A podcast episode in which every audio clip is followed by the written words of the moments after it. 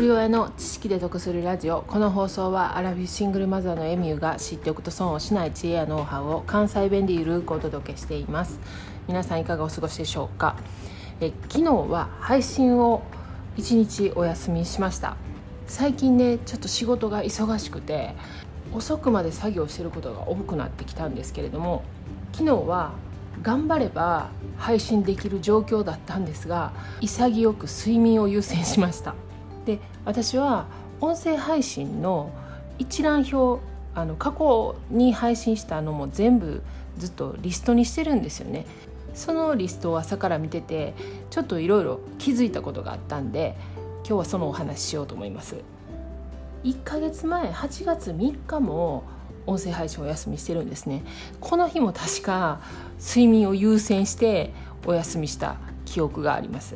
でそれまでっていうのはほぼほぼ毎日配信だったんですけれども1月の1日に初めて音声配信をしてその後1週間ぐらい空いてるんですね。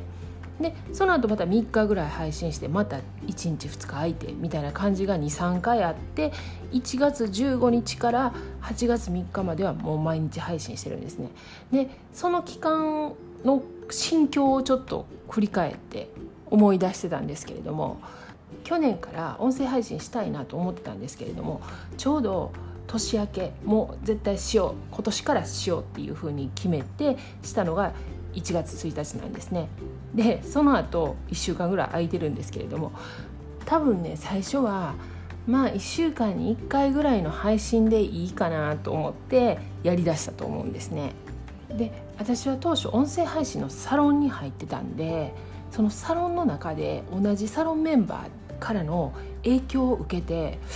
いやみんな毎日配信してるから毎日やっぱりやろっかなっていう気持ちになってね。またちょっと3日ぐらい続けてみたんですけど最初はね一つ配信するのに何時間もかかってたんでもうその時間を生活の中に入れるのが大変やったと思うんですね。だからやったりやらなかったりしてたんですけれどもまあちょっと継続してやっていこうかなと思って1月15日以降毎日配信するようになったっていうことをちょっとこのリスト見ながら思い出してましたでちょうどね副業の給食のパートも始まったばっかりで生活のリズムがつかめてないにもかかわらずそこに音声配信もやろうっていうふうに決めたんでまあ本当にあの計画性がないなと思いますね。それとね未だに定まってないのがこの配信のテーマそれとカテゴリー分けなんですね。これ私1ヶ月に1回ぐらいねカテゴリーを整理するんです。でもねこのカテゴリーが未だに定まらない。最初ねなんか4つぐらいカテゴリー作ってねお金人間関係健康仕事みたいな感じで分けてたんですよね。それがこう配信していくうちにここに当てはまらない配信の内容が出てくるそしたらあこれはまあ、子育てっていうカテゴリーいるなと思って子育てにするじゃないですか。それまた配信してたらいやこれまたこの中にはないな住居とかでこれどんどん増えててキリがないからあそうやカテゴリー1カテゴリー2っていうふうに作って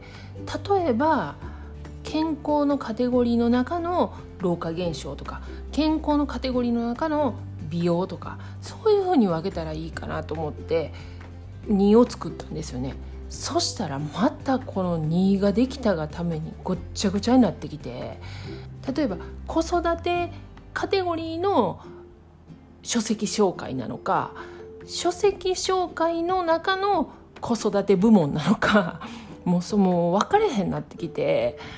いまだにこのカテゴリー分けが解決できてないんですよね。